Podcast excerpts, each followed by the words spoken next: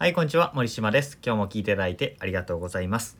今日はあなたの人生に自由を約束するコンテンツの威力というお話をしたいなと思います。えー、これはですね、会社に頼らず稼げるようになりたいとか、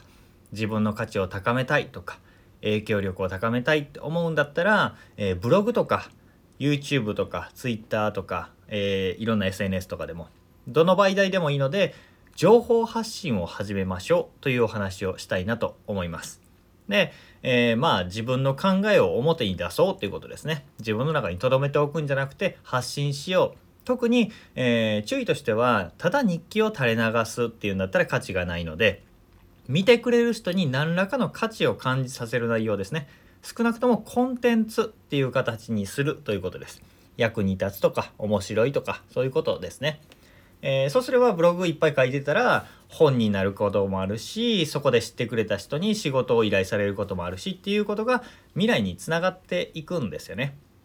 でこう言うといやいや自分には人に提供できるような価値なんてないですよとか発信なんてなんか自分は恥ずかしくてできないっていう人は多いんですけどでもねいざ発信してみるとできるもんなんですよ。で提供できるコンテンツがないないなら本読んだりセミナー出たり勉強して学んでそれを提供すればいいんですよね。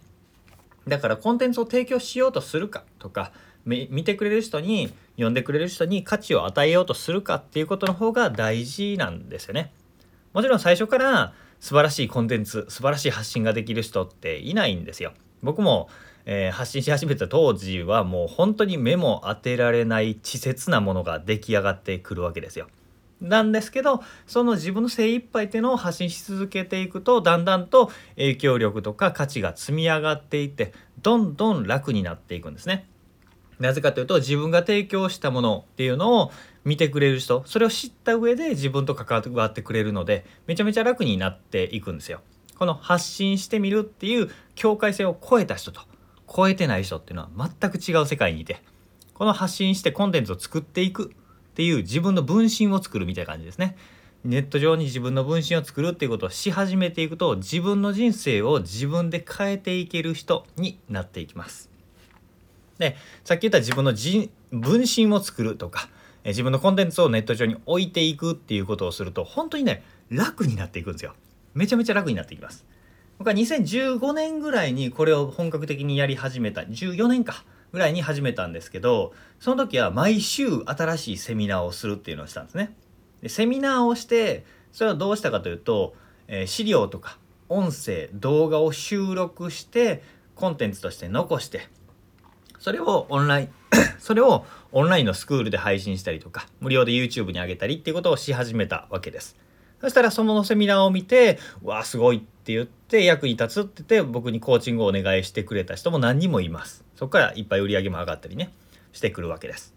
これって、えー、ゼロベースで全く初めましての人でコーチングとかするとめちゃめちゃ大変なんですよ。なんでかというと基本的な知識もないし僕がどういう人かっていうのも知らない状態で自己紹介と知識の提供をしたら話聞いて相談に乗ってる時間ないんですよね。それを動画とかブログとかでしておくっていうことで、えー、下地ができるっていうその時間を自分が使わなくてよくなるのでえー、受けに来る人情報情報の受け手としては自分のペースで学べるし情報発信してる人としては自分の分身が勝手に働いてくれるしみたいな感じなんですね。僕毎月やってた彼女がそのお母さん彼女のお母さんが僕の YouTube を、えー、よく見てたんですけど会ったことない、えー、彼女の奥さんが僕のこと結構ファンになってくれて好きだって言ってくれたりしてたわけですよ。だから、えー、初めましてって会う前に僕のことを知ってくれているみたいなね。そういう使い方、使い方かわかんないですけど、そういうことも出てくるわけです。そんな風に、えー、自分が一回やった仕事をコンテンツとして残すっていうのも大事なんですよね。ブログとして書くっていうのも日記として書いたら、えー、1月1日の日記、1月2日の日記って書いたらそれで終わりじゃないですか。なんですけど、コンテンツとしてコンテンツとしてまとめて発信していると何年も何十年も使い続けられるものになっていくんですね。残っていくんですね。あの最近は活動を停止してしまったのかな？活動がちょっと変わってしまったんですけど YouTuber でグースハウスって YouTuber というかアーティストでグースハウスっていう、えー、グループ知ってますかね？7人組ぐらいだったんですけどえー、もともとミュージシャンが集まって作ったプロジェクトで YouTube で毎月ライブ配信をしてライブ配信をぶつ切りにして1曲ずつね歌を歌うシンガーなんですけど歌をぶつ切りにして動画としてアップしてっていうのを毎月やっていくから毎月5曲から78曲ぐらいの新曲っていうのがずっとコンテンツとして残るわけですよ。それで毎月毎月ライブをしてライブをすることで、えー、視聴者の人と関わりができてそれでしかもコンテンツができるからその置いてある動画を見て何億回10億回ぐらい多分再生されてるのかなチャンネル登録200万人ぐらいいて10億回ぐらい再生されててっていうチャンネルなんですけどでそうやって見てくれる人がさらにファンになってくれてライブにな来てくれたりグッズを買ってくれたりするみたいな風になっていてめちゃめちゃいい循環になっているんですね。まあ、この、えー、そんな大きいグループのこと自分には関係ないって思うかもしれないけどこれはブログを書いたりとかセミナーをしたのを音声に残してたりっていうのと全く一緒の仕組みなんですね。これも小さいスケールからでもちょっとずつでもやっていくとどんどん自由になっていくんですね。だから今セミナー講師とかカウンセラーとかコーチングとかしている人は何か人前で話す時は必ず録音をするとか、えー、何かブログを書く時は何回でも使えるようなリサイクル更新しても使えるような記事にまとめるようにするとかっていう風にするとめちゃめちゃ楽になっていきます。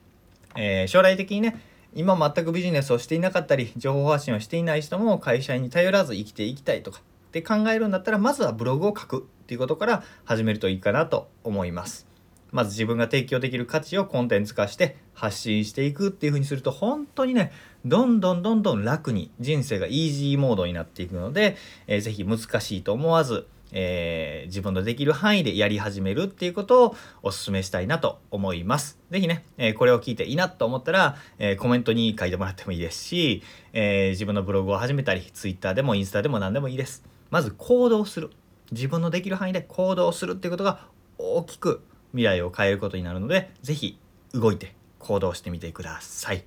ということで今日も聞いていただいてありがとうございました。森島でした。それではまた明日。